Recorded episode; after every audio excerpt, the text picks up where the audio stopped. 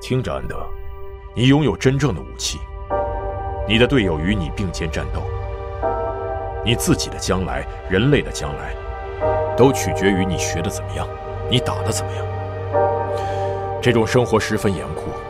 你会因此失去正常的童年。我不想去。人是自由的，但全人类都需要它的时候例外。也许人类现在就需要你，需要你做出一番事业。可能我们两人都不得不做一些卑鄙的事情，但是，只要能让人类生存下来，我们就是出色的工具。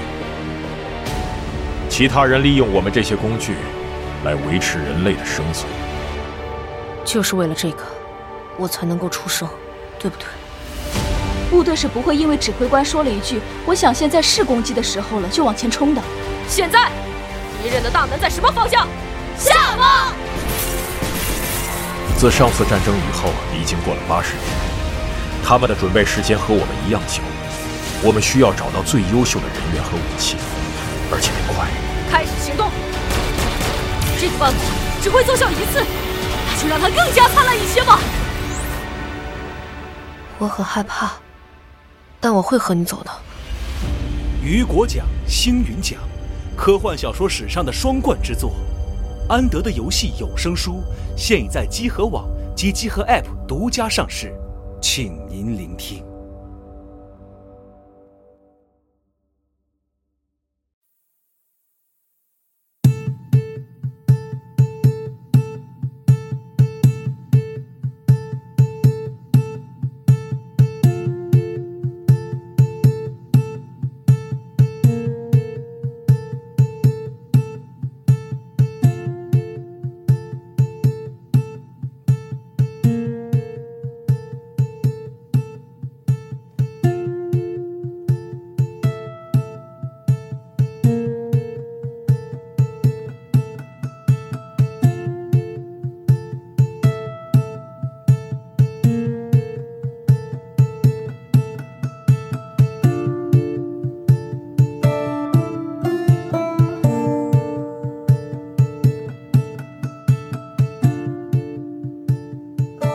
嗯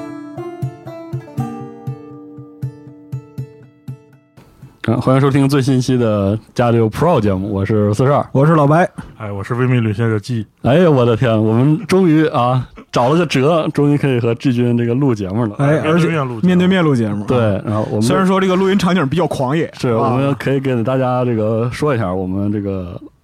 拥有了一套这个移动办移动录音的解决方案，哎，还不是很成熟，还在试用型这个试用型阶段。是是，对，我们现在就在这个酒店里，这个坐床上面对面的面对面的聊，然后用的这个麦克什么的都不一样，可能在混响上、啊这个听感上都不一样。是，然后大家可以这个先听着感受一下，我们可能会录一批节目，我们把这期节目之后收一下反馈我，然后我们再进一步调整我们这个就是移动录音方案，哎移动录音方案的这个解决方案。我说这一期节目肯定是和后面很多期不知道什么节目录在一起的。是哎的，我们就慢慢的把它们都放出来，然后一点点调整我们的这个录音的方式。哎，是好，是我们这期我们要请志军聊一个比较怪也火过的，对，现在已经趋于平静的游戏。哎，嗯从从一个比较野的游戏开始，对，我们就是这个这个 Kensh Kensh 啊啊，对就是这个，就是跟我关系比较好的朋友应该知道，我 Can Steam 上这个游戏时间已经是几百个小时了，哎啊就，就已经沉迷在这个游戏中不可自拔的一段时间，就就我就几乎是每一天脑子里面就都只剩下 只剩下 Can 了，就因为这个啊游戏它太太魔性了，是的，呃，怎么说呢？就应今天我们在录这期节目的时候，实际上已经二零二零年的六月了。是的，哎，对，但这个游戏当时在国内一下子火起来的时候呢，实际上是二零一九年的六月，对，去差不多一年啊，年就前差不多一年前，一年前差不多一年对前，哎，呃，当年这个游戏火起来，其实我是没有想到的，是就是因为就是我当时觉得这怎么都不太像是一个能对在群众中引发话题的一个游戏，因这为个游戏作为 Steam 上的怪逼游戏，也至少也有名了四五年了。对就它，它作为怪币游戏，在欧美社区其实是有很名火的对就是它在。应该说，它就它它不是现在这个 King 是叫做 New World 嘛？对，King 是嗯 New World，在 King 是 New World 的这个版本出来的时候，应该是二零一六年吧，一七年左右对对啊，对就是说可能嗯两三年前在欧美那边就引发了一波话题，然后这次在中国这边引发了话题，按照那个制作组就是制作作者本人说，他也是不太想得到这件事儿啊，是也是觉得很很，他也很很感就是很感谢说是这个中国这么多玩家去买了他的游戏啊，看到这么多中国中国玩家在这个网上留言，对，因为在此之前，Ken 是这个游戏实际上是在这个日本那边是它是很火就是对也是很火的，因为对就是因为 Ken 这个游戏它其实非常的 Weibo，对对就对它，很日，它很日，就日对很本，日它很日式，很日式。然后后来在亚在中国这边火了之后，包括作者本人也是，他多多少少也不是特别能想到这件事儿。嗯但是其实后来我也是当时说实话是去年六月才开始认真玩这个游戏，哦因为对之前都只是浅浅的试了一下，因为而当且时稳定性这个游戏所以那个时候游戏稳定性不是很好的。嗯是后来实际上玩家玩到的时候，他已经算是调整了很多版本之后了。是呃，完了之后一下就可能是因为对上电波了，是对上电波就很停不下来电波了，的停不下来是了的。所以今天我们就来聊一聊这个非常神秘的古怪作品啊，就是 Kensh。就就之前大家知道我在聊这种特别古怪废土 RPG 的时候，嗯我都会说啊它是个什么什么类型的游戏。哎但是今天我们商量，就是之前聊过很久，说它到底是个什么类型的没游戏法呢？定义，没法很具体的定义很这个，难具体定义它。对为什么？因为 Kensh 这个游戏，它就像是那种大大杂烩缝合怪啊，真它把正意义上的沙盒，对对真正意义上沙盒，他把很多很多类型的东西都都塞进去了，都塞进去嗯是的了。当然，最终就是说是玩家一定要给它给一个归纳定义的话，它应该是 RPG 对对啊，是一个角色扮演类游它戏。还是核心 RPG 是对核心是 RPG 系统哎，然后在讲这个游戏之前呢，就是就是我不太确定多少人了解它，我就假定我们的听众可能都没有玩过这个游戏。嗯，那么也是就是先讲一下，对先讲先先一下讲这个嗯 Kings 到底是什么游戏。嗯这个一说到这个 Kings 呢，首先我们就得必须要聊一个，先要聊一个东西，就是嗯大家不知道有没有听过一个词儿叫这个寿喜烧朋克。哎哎，或者叫寿司朋克，嗯对就这个词，它是一个非常非常非常深造的词，深造就是它已经很近现代近现代，就它不像是我们常了解的那种蒸汽朋克呀、啊，对嗯，其实还赛是博很严肃的分类词，对，就蒸汽朋克、赛博朋克还是个很严肃的、非常严肃的题材分类。对，有那个边界的这种，对对，但是这个寿喜烧朋克或者叫寿司朋克，它嗯纯粹就是一个对一种文化流行符号的调侃。啊是的，对是的，这它是什么叫寿喜烧朋克朋克或者叫寿司朋克呢？嗯当然我知道这 Ken 是它游戏官方给自己定义叫刀剑朋克、啊，是。的，但其实在这个各种游戏欧美游戏论坛里面，喜欢把它叫这个 s u s i punk，对，是为什么？就是因为它其实描述了一种文化符号是什么，就是欧美人眼中的日本日本文化是对这种这种这是个的，胡逼的这个操性，就是他就胡逼的日本文化，啊叫对对对胡逼的欧美观众眼中的日本文对化，对呃，就很久之前，昆汀有一个寿喜烧，寿喜烧对对对西部片儿啊，对对，寿喜烧西部片儿，就就就是你可以看的就一个一个。穿的很像那种，就是就是幕末时期的对那对种对土匪的大哥，戴一个牛仔帽，然后对对对对，拿着左轮枪、马路野狼什么就喊起来，这种就对对他很对怪怪逼这种风格有都点是在类里似面。调侃，像加州卷这种美国哎对人长对得对逛加州吃卷知道这个意对思，对，就是加州卷，这日本人不是当时就全这这算什么寿司卷？这简直是对你在给我在逗我。是其实也一样，还有一个就是我可以举一个最典型的这个寿喜烧朋克或者寿司朋克作品啊，嗯很多人肯定也听过，就是那个 Ninja Slayer，对啊对忍者杀手忍，者杀手，就就是说他已经。就他就把就是这个忍者这个符号纯粹的就给他胡逼化，你也不用在乎没错他他是不是那么回事儿，反正就对对对就他他欧美人觉得很酷炫，是的，然后日本人说日这个东西传回日本之后，日本人说哦，原来你们还能把日本文化正玩儿，我也觉得挺酷炫。对嗯，其实这个东西，如果要是你要追根溯源的话，终究还是要提到，就是日本当年在整个经济很发达的时候，就是对在这个六七十年代，对外的这个文化，对外文化是输出、软文化输出非常广泛的时候，是的在那个时候就是那那段时间，日本是真正意义上叫文化自信啊。对对对对，因为他文们化这种输出很强，对文化自信的这种传统下，他们也不太在乎这个，就是其他国家的人是怎么怎么调侃看待自己他的们对调对侃自己对对输出的文化的。这种东西最终形成一个在欧美人自己心中体系以后，再把它重新倒转是的回，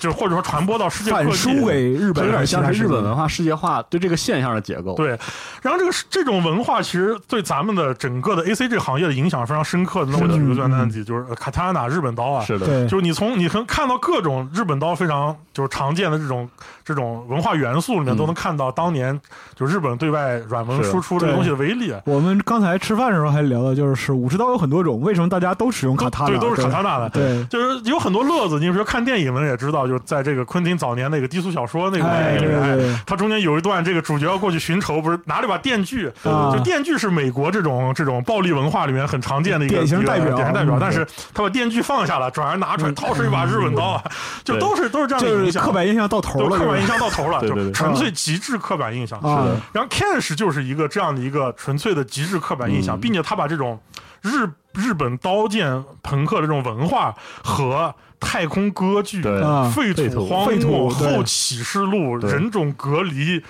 各式各样的一议题系列元素揉杂在一起就形成的一个你世界观能想到的，就是有电子游戏之后形成的文化思潮和文化符号，你在里边都能看见。对他把这东西全部糅合在一起之后呢，他就创造了一个就这个作者自己本人想就很有他的一个自己独特的那个风味儿和尿性在里面的是的一个游戏。呃，就这么说可能还是太抽象了，就是说可能这个时候你玩家打开整个这个游戏，你能看到就是它是怎么表现出来呢？表现出来就是说它的故事不是一个。在一个星球上，一个很废土的星球上，嗯就你能看到大家穿的都有点破像破是烂烂，的就是然后偏现代的废土化，但是人都背着各种武士刀，各种嗯对对对带对，着斗笠就什么是的，直到带着那种就是那种斗笠，对然后对带着斗笠，然后他的废土上就是什么叫废土？他路上那种游行僧可能会带着那个叫天盖儿，就是哎虚对无僧那个东西。对哎对对对，然后，但是他带着天盖儿的同时呢，哎，他又穿了一身皮夹克，是就那种单是臂的夹克，废土很或者典型的废土夹克，对，啊带着废土夹克，然后他又穿着木屐，对，就你经常能在这个这个游戏里面看到各种各样这种是的东西文化混搭风格神的、奇混搭对，很啊搭神奇混搭。同时，它还融合了各种中世纪，就是那种我们一般意义上理解的残酷中世纪的宗教符号。嗯是的，比对如说，这个圣国的是典型的宗教严苛统治，圣国对有圣骑士，有审判官。是的，但是对面的这个叫联合帝国呢，他们的高阶叫武士。对啊但是这里有个特别有意思，就是说他们有这个 samurai，对吧？有 samurai，他们还有 samurai police，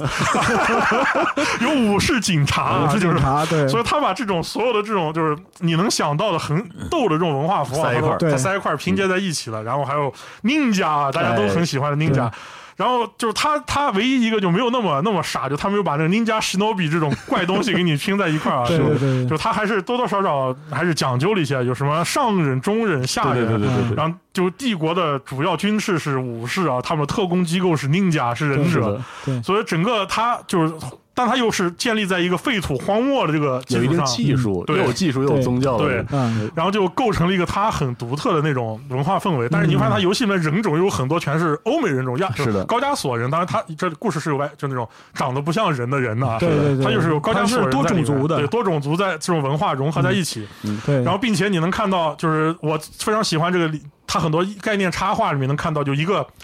武士穿的一身大铠啊，戴着头盔，但是他那个大铠，你就看着明显是拿那个废铁对一绺一绺拼起来的，对对对然后这个武士拿着一把武士刀站在一个墙前面，那个墙后面又是很典型的，就是拿一个铁皮板钉在墙上，就上废面有喷漆风格喷的各种各样注意事项，就废土风，就是废土风的这种东啊。西。就是如果你要是能接受它这个划分啊，你就嗯能瞬间感受到它这个游戏它那个怪异特别它有那个层次嗯的，对那怪怪异点在里面，这是这是它的这个，我说是它的文化符号。嗯呃，然后有一点，其实我们需要提及的，就为什么它叫做《刀剑朋克》，因嗯为按照就是具体的设定来讲，就是这个游戏它本身的开发者，就最开始六年一直是他自己开发，对克里斯亨特嘛，是啊，然后他自己开发的时候就想说，这个世界呢，他要屌一点，然后就把我想象的所有流行文化的符号全都糅合在里边儿。但是呢，这个世界不能有枪，对，它不能有墙，这个世界不能有死活不能枪，有因枪为就是说火药武器这个东西就很不讲道理，你破知坏道了吧？叙事你会了破坏我的刀剑朋克的对，这个你味儿在会里你会面。破坏我的世界，为什么呢？就是说大家都是真刀真枪的拼嘛，对就肢体相接，然后有一种就是很很很中古的快感。对但是你二拇指一动就把人打倒，这个事儿就很没意思。对，它就有点类似于啊北斗神拳的那个，哎对对对对对北斗神拳那个味儿，是啊，并且它还加入了很多这个游戏还有那个功夫要素，就真的有北斗神拳要素啊。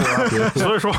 就是他就是想把自己这种想要的这个东西都放在里面。然后这个游戏呢，就当然我们刚才说的只是它的文化符号的部分，嗯，然后这个游戏它一开始我就是很多在网上说它它是一个独立游戏、嗯啊，当然它确确实实是个独立游戏。它这个游戏作者做了将近十二十年，年是是十多年，这个他从一开始自己做，从画他开始后面做了所谓就那个旧世界，就是我们说六七年前，就是七八年其实前是旧版本，玩到旧旧版版本，本然后到嗯现在这个新世界，我们大家看到整个这一套东西。嗯，然后包括这个游戏的主要编剧的剧情是他的亲戚，他妹妹还是他谁妹妹他哎他妹妹妹妹写给他写的。嗯后来两个人变成三个人、四个人，后来很多人加入这个团队，做了非常多的东西，包括现在他要做 Ken 十二，是对的，他 Ken 十二他有一个他有一个宣传图，那个宣传图我回头一定发到集合的时间轴 上。他是那个宣传图是一个背着斗笠的赤脚少年，哎，撑着一个一个船，在一个泛舟啊，在一对个对小溪里面在在泛舟，但是它这个船呢是拿废旧钢管拼的筏子，是的，并且这个船的周围长着青苔的不是山体是什么？是古代高科技巨型建筑物上面全是青苔味，废弃很久的，是就是把嗯山中泛舟这件事儿变成了废铁山中泛是的废铁舟，嗯所以就就还是记味儿很正为保留它那个味儿啊。废土山水，对，然后我们就说这是这个这个游戏它一直表现出来特色和它的这个制作这些过程。嗯，当然，这个作者他这个游戏其实没有那么多很传奇的制作经历，他纯粹就是说我要想嗯磨出来做，的哎，嗯我要想做个东西，我要慢慢磨它。嗯我这么多年一直在磨它，我一直在做它，最终把它打造成了一个我想给玩家看到的东西嗯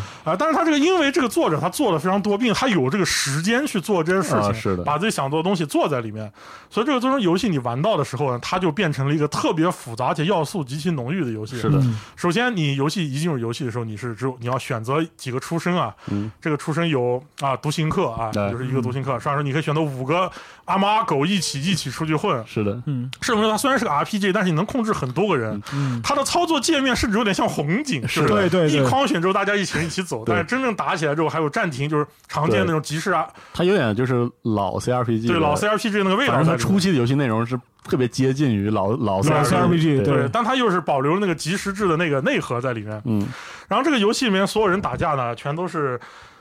拿刀剑去去的互打的，就互抡，在对互对啊互抡啊，但是你你并不是谁都能随随便便拿着刀剑互抡，一开始你出来的人很弱，是的，所以得想办法要升级、嗯啊。最后你发现数值好了 RPG 系统在这里对，树枝 RPG 系统驱动在这里。但是后来你发现，你拿了刀剑之后，你又发现你拿着那片刀剑是各种废铁、废旧刀片儿，然后你出去一看，这土匪手里武器装备都比你好啊，他就开始你要想办法提升自己身上的装备，是的哎就变成一个想办法给自己搞装备的一装备个驱动装备驱动变了。成一个装备驱动，但是对当你装备有好了，刀剑也好了，说技能也上去之后，你发现。这不对啊！这外人外面土匪动辄十几个人，这人这正规军人把全部你是围起来打几个武士，对个对个对身强体壮，你一寻思，那不行，我这人还不够，对，哎，我得招人来，哎一招人好，我钱不够了，因为这个游戏你还要吃喝拉撒，是的，你还要吃有钱生不存要够，素还挺复杂那的，我怎么办呢？我得找个基地，我得给自己整些吃的好。安顿下来对这进入个游戏里了，模拟经营对状态模拟经营状态，你很多东西都得靠自己造，是你的可以从商店买，但钱从哪来呢？所以很多玩家就就你可以看到这么多这个选择里面呢，每一个玩家你选择的倾向都不一样。嗯是的那这个时候就很多玩过 King 这个游戏的玩家就在说，这个游戏太太空了，我进去都不知道做什么。嗯是但实际上呢，作为我作为一个几百个小时玩家，我说这个事你还没有玩进去。对当你玩进去，你发现它它这个游戏呢，它其实有很多驱动要素在里面是的。的嗯首先，这个游戏有个特色，它没有任何的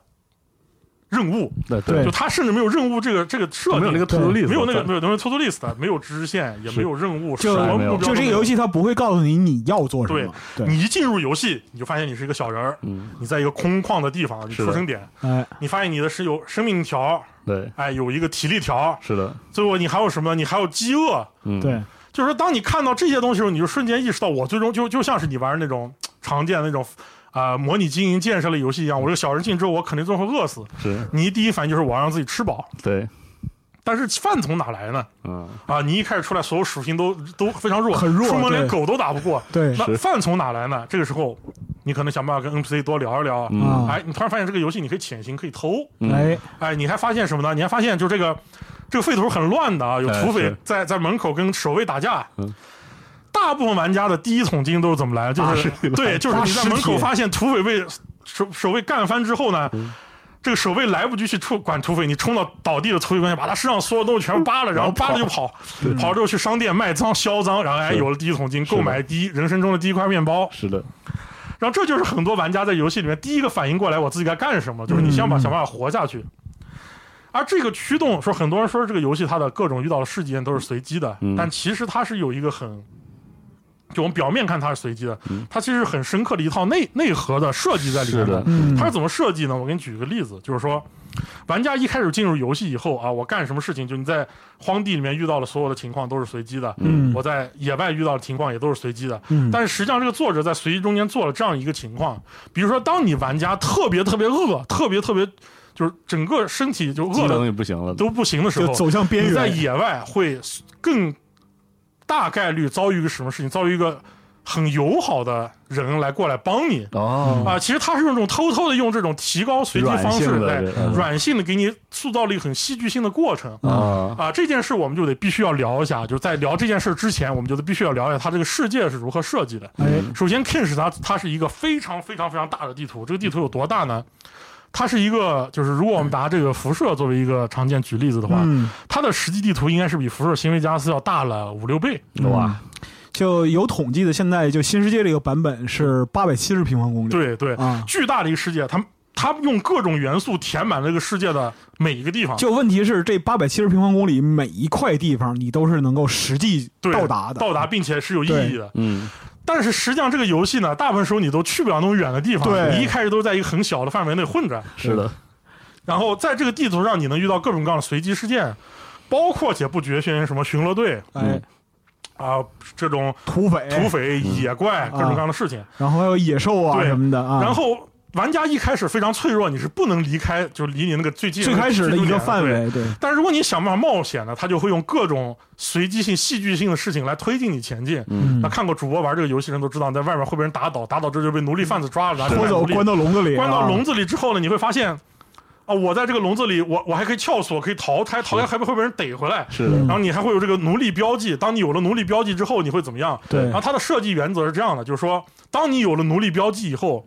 这个游戏里有一个国家是是奴隶阶是是个奴奴隶隶制奴隶制的国家对，是的，所有人看到你都觉得你是奴隶，所以你要穿上一身衣服，伪装自己不是一个奴不是奴隶，隶或者是对你看起来是奴隶度。那怎么让自己看起来不像奴隶呢？奴隶要把头发剃光啊，所以你要戴个帽子，对，然后要等着头发长出来。然后其次，奴隶穿都很破，嗯所以你要给让整一身好的行头。是的，所以当你被变成奴隶以后，你可以在在废土上遇到一个人，把他衣服扒下来穿在身上，这时候你就看起来不那么像奴隶是了的。，然后如果你看起来很像奴隶，那这个国家的巡逻队还会来抓你。是然后这都是一气呵成的。嗯但是这个作者他在什么地方加入戏剧性要素呢？他偷偷的在当你又饿又累、受伤很严重的时候，这个巡逻队会有高概率刷出一个好人巡逻队，啊一个善良的武士警官会走过来告诉你说：“快离开这地方，并送给你一顶帽子和一个面包。”哦，啊所以，当玩家真正玩进这个游戏里面，沉浸投入之后，会各种各样的这种小的惊喜的随机事件，不停的哦冲击你的这个这个感官。嗯，那我第一次玩这个游戏，我为什么我是怎么被这个怎么投入进去？我是怎么投入进去的呢？是因为我一开始我选了一个人出生在一个鸟不拉屎的地方，嗯结果我出门发现两波军队在打架，有一个国家军队，有一个国家军队在打架，然后我就去扒尸体。结果扒尸体扒着扒着，脖旁边一个打晕的一个士兵，他醒了，他看见我在扒他战友的尸体，他二话没说，提着棍子就过来捶 我。结果我一看他捶我，那我就二话没说，我也捶回去了，因为他受了重伤嘛，他受重伤，啊而且他他那个是个很明显是只是个初级打手，我觉得应该打得过他。嗯，说，所以我和我的狗啊，我还带着小狗，我把这个人给又给摇倒在地，啊，摇倒在地之后，我发现旁边，结果这个时候我突然发现我头上有了赏金，啊，我总是原来旁边有一个大哥是在装死。然后看到把了，嗯他看到了，然后我就我他就这个系统判定你被这个人的时候发现了，你就啊然后你从此进入这个国家，你就变成通缉犯了。啊，然后我就不得不往南跑，往南跑，在南跑这段时间跑到了这个荒漠上，就来了一个巡逻队。这个巡逻队，这个将军说：“你是什么人啊？”我说：“我只是一个普通人。”这个将军说：“没有关系，我不管你是不是普通人，只要把你打晕、头发割，你也是个奴隶。”然后他就过来捶我，啊，那我没有办法，我就只能嗯跑，然后跑又跑不过。然后就被他们一顿暴打，打晕了，然后捆起来，给丢到奴隶贩营地去了。啊， 丢到奴隶营地之后呢，第一等于我当时撬锁技能很低，我也打不开笼子，嗯就过了只能在会儿，一那儿个混日对子一个奴隶商队把我拉出来，之后，把我卖到了采石场，让我去采石头。嗯，结果我在采石场趁着天黑的时候偷偷跑出来，逃走了啊逃走了。嗯，逃走之后就一路狂奔向，向一个也不知道去哪就跑嘛，嗯反正离开这个国家，但也不知道往哪跑，因为我去另一个国家是通缉犯，啊在这个国家是奴隶 啊，也不知道去哪，就一路一路一路一路跑跑跑到了一个，就是一个很破的一个那种药，就是一个类似于营地一样的地啊方，营地一样的地方，结果看里面是一群叛军，哦我还以为是遇到土匪了，嗯，结果没有想到，到了叛军之后，他们一看我说：“你又瘦又饿又穷，一定是被帝国压榨的农民兄弟吧？” 说就那你你就加入我们了，你现在就是我们农民兄弟的一员了。啊 结果我一看说：“哦，原来原来 我现在变成了这个农民叛军。啊，”结果变成农民叛军之后呢，这个农民叛军的首领就给我们塞了一块面包，哎呦说你现在就是农民兄弟的一员了。哎，然后我就跟这叛军混在一起，呃就混了段时间之后，我发现啊，我可以跟着叛军巡逻队是去除去这个去这个野外打劫。哦，就后来我发现这帮农民叛军打劫怎么还是普通老百姓？ 然后我但是在打劫普通老百姓的过程中，这个时候就突然来了几个赏金猎人。哦，啊，这赏金猎人一看你们在打劫老百姓，二话没说冲上来就打你。哦你这农民叛军怎么打得过这种啊是专业赏金猎人呢？很快，这一个农民叛军小队就被撂倒三个赏金猎人撂倒了，全部砍翻了。哦砍翻以后，我也被我也被打成重伤。嗯好了，又来了一群奴隶贩子把我抓 走了。然后我就深刻的认识到啊，这种只靠打劫下的就打劫普通人为这生这的人生不能这样是是不能这样的。哦然后，于是我就开始在这个奴隶贩子营地开始练开 锁，在练开锁，要然一后技傍 身，对，，最后把开锁练得很高之后，偷偷开了锁，跑进这个这个他这个奴隶营地里面有一个商店，非常非常有意思。他他这作者做的很细，嗯这个商店卖的都是什么呢？卖的都是从奴隶身上扒下来的各种东西。我在他的商店里面偷了他的东西，穿了全套以后，偷偷摸出营地，啊，我说这里有。三个国家，我两个去不了了，对吧？那我去最后那个国家，我碰碰运气，结果一路长途跋涉，就跋涉到了就就要即将离开的时候，不小心踩入了一个沙漠怪物的巢穴，哇，来了两只巨大的沙漠爬虫，三口直接就给我啃翻在地，失血过多躺在地上，快死，我快死了。哦，感结觉果挡就废了对，，结果这个时候走过来了一个云游的僧侣，哎呦，啊，一个云游僧侣，他带着一个天盖儿，然后哦背着一把武士刀走了过来。我一看他的属性，哇，好强啊！这个大哥，就他当时就普通这个游戏普通的这种守卫，可能也只有四十左嗯右的四十左右的这种技能，他所有技能都是五十多、六十多，就不知道怎么从废土上就荒漠缓缓走过来一个。叫云游僧侣，然后天盖背着武士刀大哥走到面前哇，这把我的故事哎伤口包扎包扎好了，然后就走了，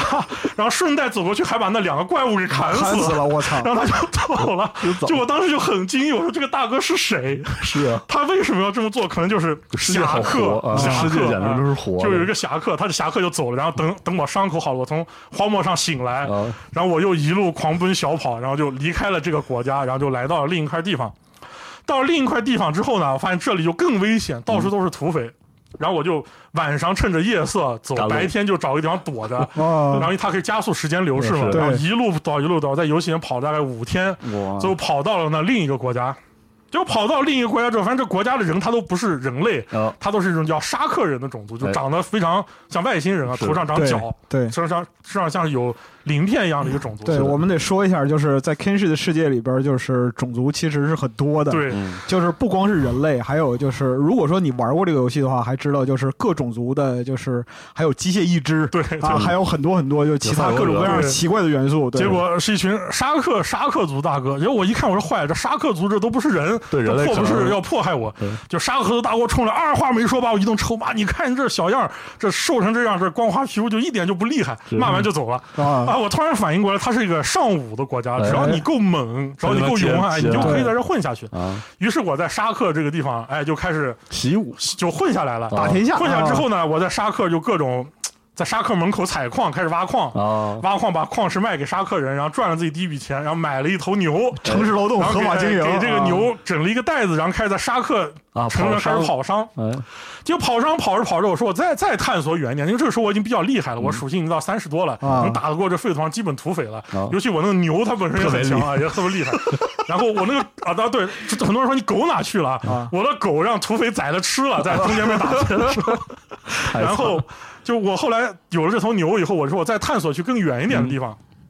结果我说我探索，那要不再招一个兄弟啊？我招了一个小兄弟，哎，哎，跟着我一起去探索远方，就到了一片密林，就发现这个密林里面的是什么人呢？是一帮匪帮黑社会。哎，啊，这帮匪帮黑社会他们是靠买卖违禁药物、哦啊活着的。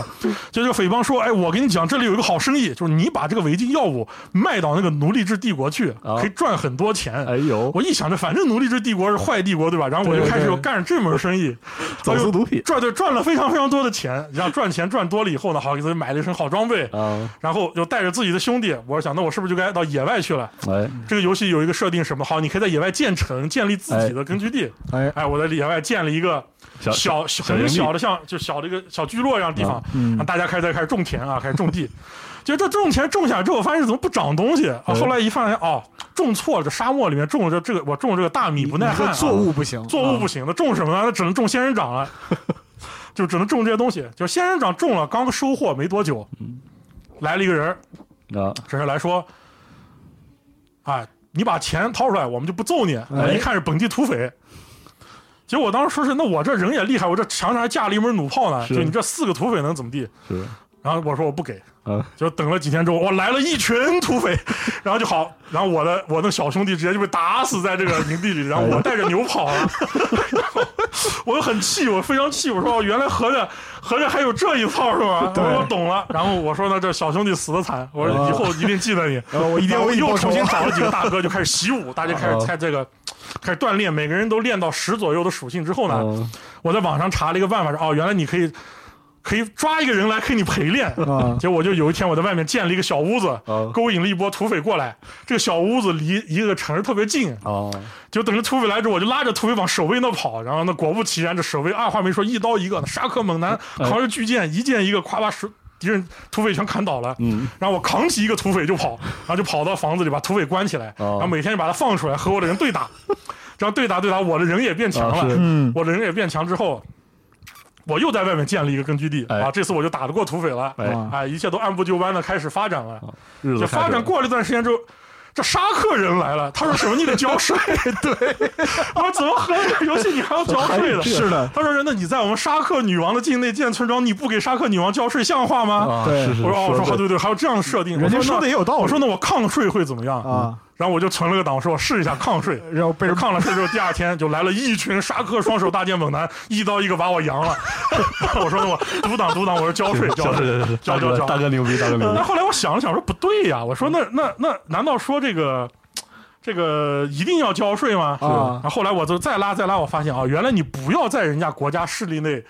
建立基地，啊就不会被交对税。找飞地可哎，以找对找那种没有人的地方啊，找三不管对，哎，然后我就在一个三，我又在一个三不管地管地方建立了一个区域啊，嗯是在那里。结果可好了，这三不管地方有点厉害。三不管地方刚一建，来了六波土匪要 打我，然后我说我终于知道交税的意义在哪儿。对你为什么要交税？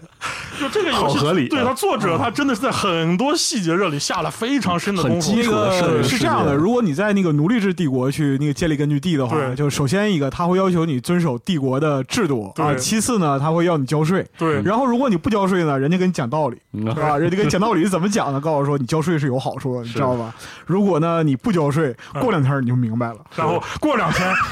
帝国人不来找你麻烦，是对什么来找你麻烦？是奴隶贩子行会雇佣了一帮打手过来把你抓成对奴隶嗯了，然后就到了这个部分为止，我就然后，然后，如果你这个时候碰到之前跟你收税那个人，那个人还跟你讲：“你看，我以前劝你你对交税吧。是然后这个游戏它有很多给你惊喜的地方，”啊然后对，到玩到最后最让我惊喜一次是什么？就是这个游戏有一个宗教集权国家，嗯它不仅种族歧视，它还性别歧视，它把是女人全部当奴隶，像凯撒军团似的啊。啊是然后呢，我我有一次在这个，当然我当时还没和他们搞搞搞坏关系，但我知道这帮人做事很过分，啊，因为我队伍里是有非人类的啊。啊，结果他们就看不起非人类，打我队伍里的人，我只能说，哎，这是我队伍里奴隶才能才能过去。是我就很讨厌他们。就有一次我在这个势力的范围内走的时候，发现哎，这里怎么有一波穿的像忍者一样的人、啊？他们叫物之忍者。嗯哎我去了之后我才知道，原来他们全都是从这个圣国跑出来的女性奴隶。哦啊，或者说各种各样圣国的奴隶，然后说他们就是看不起对圣国就是我们那刚个才说的当时这个宗教集权国家，啊对，对对，就是因为被迫害，说没有办法，所以说就建立了这样的一个自治组织。嗯，然后说你人有要村你要帮助我们，我说好啊，有人敢敢站起来反抗这个宗教集权，那我就要帮你们。哎，结果刚和他一手签了和平协议，瞬间给我一提示，圣国和你拉满仇恨。嗯， 结果我当时说拉满拉满 就行，我我离你远着呢，我怕什么？我啊老子老子也不是很老 care 你啊结果没想到一周以后，说圣国组建了一支十字军要来讨伐你。啊，我说好，我说牛逼，我说牛逼，那我就只能防着呗，防着。我回去，那圣国十字军很厉害的，很厉害嗯我就全部严阵以待啊，严阵以待。结果严阵以待，待了一会儿，突然发现远远地平线来了十几个忍者，背着刀。哎他们说：“我不会做事，我们的盟友被攻击了。”啊 就合着是这帮忍者从他们的老远远征跋涉，帮我们防守基地来了。哎啊当时瞬间心中涌起一阵感动，我就这个，所以说心中体验拉满。对对，啊，这个作者呢，就他真的是非常非常的善善于在这种细节，嗯在细节中增添游戏的戏剧性。啊，是的，就当我讲到这个地方的时候，我相信没有玩过这个游戏的人也知道为什么这个游戏特别对我电波了。就是哎他已经几乎就是完完美的符合了我。其实击中了你的每个好球点。对啊，并且因为你组建团队的时候，这人都是你自己挑的，对嗯这人可以来自各个地方，你可以把他打造成任何一个方向的人。对你想要的那嗯对，样的它这人游戏里有固定的队友，还有对随机的队友对，固定的队友都有自己固定的故事。哎哎，比如说这个游戏里面有个叫 Beeper 的一个哎蜂巢人，就是他是一个虫子人。嗯这个 Beeper 很有意思啊，这个蜂巢人的设定说，这蜂巢都是集群意识。嗯但 Beeper 这个人很有意思啊，他刚生下来这个蜂巢人，他这个天线啊嗯断了啊，天线断了没了，所以他就收不到这个集群意识，嗯所以他变成一个欢脱的自由自由人。嗯变成欢脱的自由人之后呢，这个 Beeper 就饱受歧视，哎饱受歧视，所以 Beeper 就自己出去流浪，自己出去冒险去了。所以你可以把这个 Beeper 招到你的队伍里嗯来，哎，让他让这个 Beeper 就是属于那种话痨啊，干啥事情都一顿说，都一路说没完啊每天就说没完，天天各种各样的就是话特别多啊，Beeper Beeper 长，Beeper Beeper 短。就有一天你带着他跑到那个蜂巢人的村庄去，嗯就突然一群蜂巢人噼里啪啦把 Beeper 都暴打丢出来了。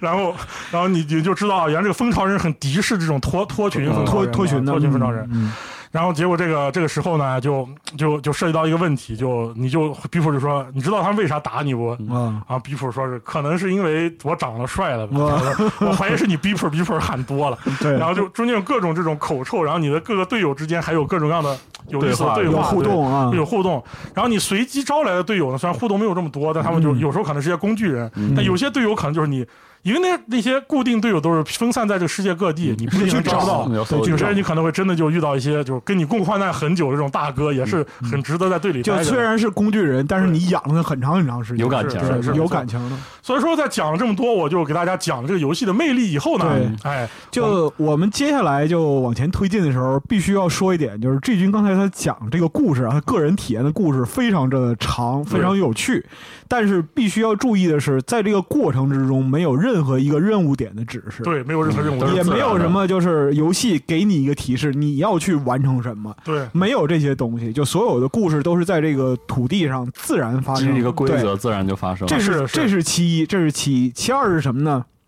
就你作为一个这个世界中的角色，你在这个世界中没有任何特殊性，嗯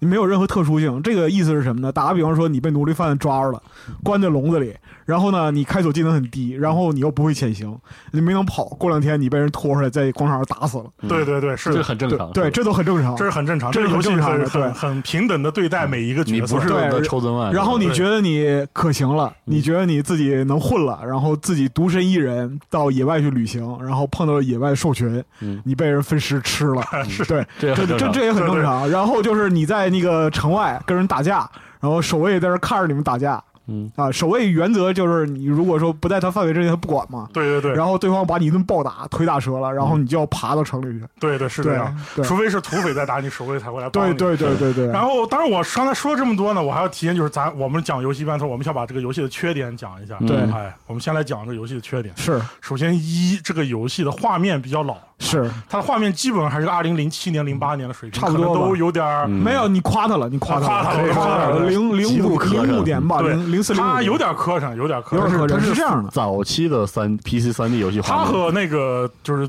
就是《骑马与砍杀一》是一个影他集，对对。哎，就是差不多就那个那个画这面。这是一个，另外一个是什么呢？就是因为呃，最开始六年他都是一个人独自开对发，对你不可能要求他各方面做的尽善尽美。对所以说，你如果是一个天使的初玩者，然后你进入这个世界之后，就这个世界是一片屎黄屎黄的，对是是灰是，秃秃的，对，都不是灰秃秃，就是是屎黄，就对对对，纯粹字面意义上的屎黄。然后是你没错看着屎黄就很茫然，我不知道要干什么。对对对，这就对了，你知道 吗？并且然后这个游戏呢，它还有一个缺点什么？它的优化做的特别极其差的屎啊，就是真的是屎到家，就是你对最好的电脑带它，它为什么屎呢？因为它这个游戏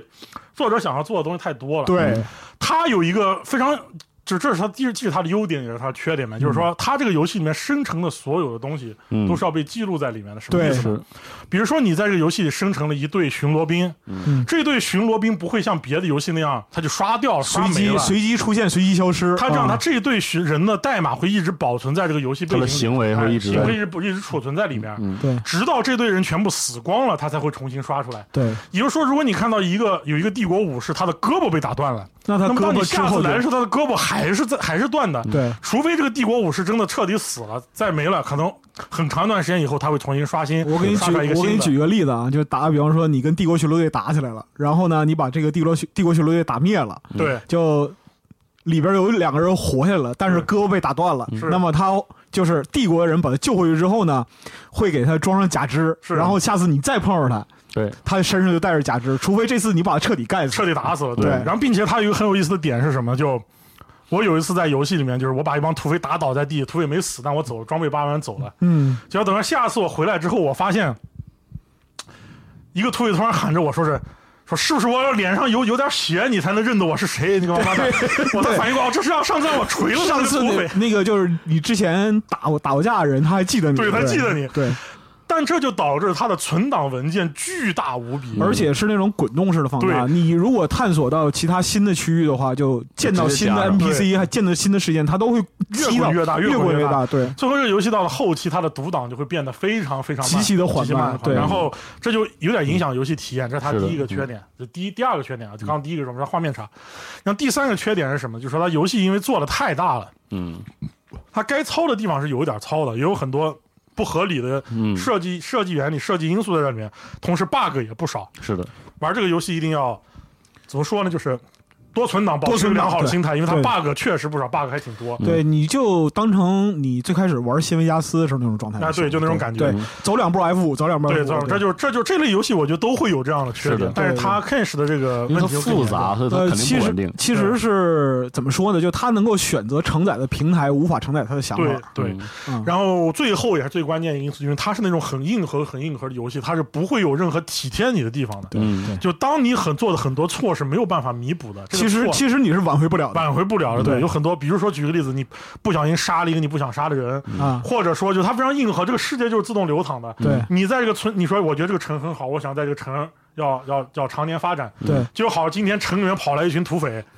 或者说不叫城里跑来土匪，就有些时候会有一些土匪和怪物打进闯进城来，嗯不小心把你城里的重要商人给杀了，嗯，这个商人死了，那就是就是死了那就是死了，这个这个商店都会被废弃，然后被这个城主拿去出去卖，商店可以出售，对，对然然后后你就就你就没有任何补救的可能性，对，然后你跟某个国家仇恨拉满，那就是仇恨，就是仇恨拉满。对，有些就是他虽然也有把仇恨拉有满有这个回溯，有一些就是能够挽救的机制，但是大部分时候成本非常之高。是，所以说在这样的一个环境下，它不会有体贴玩家的部分，对它就让你要体验这个游戏，它很硬核的一个点在这里，嗯，所以说它不是那种很，就是说，尤其是就当代游戏玩多了的玩家，它不是给你就是陪笑的这种啊，游戏，啊对，它不会为人陪笑，说这是它的几个缺点。是的，对当然，它的优点刚才我们也说了很多啊，就说了这么多各种各样的优点，嗯就是没有接触过这个游戏的人，你多多少少都应该嗯，碰一碰碰一啊，碰，对尝试因一为下可能尝试一下性那呃我觉得嗯是无其尽的实就是对于现在的大部分玩家来说的话，其实还有一个缺点就是很明确，但是呢，就是如果你真的玩进去了，它就不是缺点，对就是这个游戏本身极度缺乏职业。对是嗯的是嗯的极度缺乏职业。就他可能是就他本身的希望，就是作者在创造这个游戏的时候，他希望就是你不受约束的去自由体验。对对嗯是对的，，啊但是这个对于大部分对于 CRPG 或者说是类似类型不了解的玩家来讲的话，就上手的难度、上手的成本非常高，他啊是是是，需要很大的学习成本才能了解到我应该做什么。对对对，没错。对，并且它还有一个点是什么呢？就是说，它游戏里面因为是那种传统游戏，它嗯会有一个非常漫长的游戏的前期。对，一个是游戏前期，另外一个就是你所有的努力对不会立竿见影。对嗯，有一个漫长的前期。但是对又一方面呢，就当你整个全部成型到了后期之后，游戏又会变得比较简单，是变得失去挑战性。你就会哎呀你你你技能上到六十你就平汤，不，你比如说，你现在打造出一个技能八九十的，对大哥对背对着对游戏里面最好的名刀，对穿着最好的盔甲，无那双你一个人上去就开始无双很多人。虽然说可能攻城可能是唯一一点点挑战性的事情，嗯对，但但是但是就你拆个土匪，对，一一你点随问便题没拆除有。营地，那就是对一刀一个，就跟砍小朋友似的。对对所以也对，会让它游戏变得失去、失去难度。嗯这也是这类游戏其实多多少少都会有这样的问到题，后期他没法对控制这个，对，没办法控制的东西。 CRPG 到后期你能把数值做好，那几乎是不可能的了事不得儿。然后对这是它的一个一个特点，然后哦一个缺点，啊但优点就不再再不赘述了。优点其实刚才我讲那么多，大家已经懂了，都是是是，因为它这个这个游戏有很多东西是所见即所得的，对特别是它里面的这个整个攻击流程啊什么的，拿长杆武器就可以挥到所有的人，嗯对吧对这种对对啊打到队友什么的，这个是对对对，所以说你就让让你觉得这个游戏特别栩栩如生，嗯又是动态的，又是栩�栩如生。对对，对没错没错。对，这个游戏其实也就跟我刚才讲的一样，进入这个游戏之后，你所有人看到第一眼你看到的东西就是你有一个小人儿，嗯然后这个世界是空旷的啊，嗯什么东西都都没有，然后你要在这里先第一个事情就活下去。对，实际上整个游戏后来推进你进行流程，就像我刚才故事讲的生存一样，就是生存，就是活下去，嗯，最后就是活得更好，是对的，最后就是活得比别人好，对最后就是完成自己你心中很多目标。你首先要活下去，然后是活得好，然后活得爽，因为在这啊个过程中，你会结很多仇，你会想和别人打架，然后那最关键是这个游戏它有很多可探索的要素在这里对，这是应该是推进每一个玩家去做的。对第一个事儿就是收集名刀，哎啊，这个游戏里面最好的武器玩家是造不出来的，对你可能造出来的东西只是就甚至都比这个 NPC 卖给你的最好的东西，或者你能在场景 loot 里面搜索到那些好东西比起来呢，就是都会比那稍微略差一点。这是你能造最好的东西，当然它是给你批量化生产的，因为到后期你可以打造一支部队，二十对个人都拿着。对你这个游戏它有一个乐趣是收集名刀，就收集这个游戏里面各种各样神器啊最神器的武器。它名刀是个什么设定呢？就是它这这是个后启示录嘛，就是对它是曾经那一任文明留存下来的神一器种。上古文明的产物，啊它虽然叫神器，但是我们讲故事那个部分的时候呢，嗯我会就给大家讲一下它是个什么东西啊。哎就你搜集名刀，但搜集名刀的过程就是探索世界的过程，这个世界有各种各样的遗迹供你去去去查看。是的，它因为没有主线剧情，所以它没有任何讲故事的空间。嗯，它所有的故事都是像碎片化叙事那样的铺在了这个游戏的每一个角落。嗯，所以说这些东西你得去自己发现，包括你搜寻神器，就是搜寻名刀这个过程，其实也是你要足够沉浸入这个世界之后，对你才能发现这个故事。然后我相信每一个只要是对游戏的剧情、对游戏的暗示稍微有敏感性的玩家，在这个游戏过程中，都会发现这个游戏的很多设计它是有有意义在那里有意义的，嗯对，最终你会把你自己探索到的东西，把它拼接起来，串得起来嗯到你对这个故事、故事、你对这个世界的理解。嗯，所以作者就这就是你在这个游戏里面应该说最大的游戏意义，就是对嗯探索整个世界。他之所以做这么大的一个地图给你，实际上也是希望你在游戏后期之后，你的总目就当你的足迹踏嗯遍 Kensh 这片、Kensh 这个世界的每一个角落。对对，这是对他的游戏设计目的在这里。啊，当然。你也可以真的就我就不去干这件事儿啊，我的我就是要在里面想干啥完干成啥模拟人生一样，直到玩到无聊为止啊。你想当个奴隶贩子也是行的，对，啊不呃不不不是这样，就是你可以帮奴隶贩子干坏事儿，但是你卖不了奴隶，这游戏没有给你卖奴隶。对对对对对你可以帮奴隶贩子干坏事儿，你甚至可以帮联合帝国去去打那些土匪，打那些叛军土匪，这些事情是都都是做可到。就你可以去选择一个角色扮演的路，对去去干你想干的事情。你也可以不建国对的，对，但是我我相信你看到那个，就是很多主播，尤其是老王老菊他那个视频，嗯你能看到他也是给自己给了一个你要自己给目标，给自自己一己个定一个目标，目标。对对对对你得自己那你得给自己加我戏想，我想干啥，对，你得给对自己加戏，对对然后在这样的一个环境下，最终就完成你在游戏里面扮演的一切东西。是而且它因为这个游戏，它有一个很有意思的点，就是说很多人初见其实它体验是最好的，因为它是一种沉浸式的，它就默认它也没有任何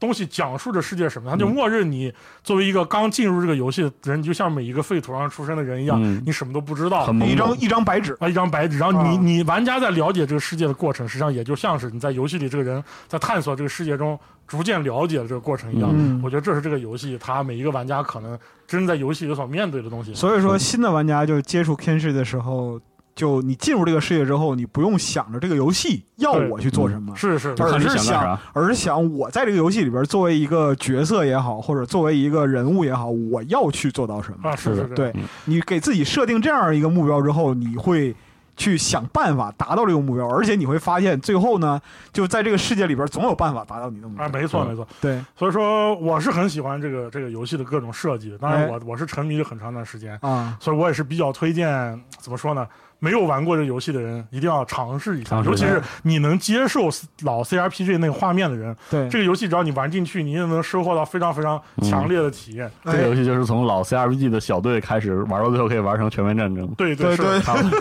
差不多是这样啊。对 对对而且就全战，因为它本身就是刀剑朋克嘛，对，那就是呃砍起还挺来像砍起来的话，其实挺有视觉效果啊的、是这样对是这样对对对，哎行，嗯所以我们这期其实就相当于我们就聊一聊这个游戏哪里有意思，哎对对 k G 的开场，对，啊差不多是怎么玩的。就对基本上是个安利安哎，利。安利大家试一试，然后试一之试后我们还要再录一期，就真的给大家好好的讲一讲它的故事这个这个故事，这个草蛇灰线的这个以碎片化的方式到底讲了一个什么故事？哎，是这样，是这样就啊 k G 本身来讲的话，如果说呃。它的一个问题，但是也是它的优势，就是这个故事它散布在这个世界的各个角落。嗯，如果你要收集它呢，你要花很大的时间成本。但啊是呢，你等到你把这个全貌恢复出来之后，你会觉得这个故事本身的宏大和波澜壮阔是值得的，啊是的啊嗯是的值得你花这个时间成本对去没错还原的。呃，而且它这个游戏现在作者要做 Ken 十二，嗯然后并且 Ken 十一也有重置计划，对，可以期待一下 Ken 十二，他们作者说应该是在两三年内，嗯啊这东西大家都可以在为，因为 Ken 十二我看到是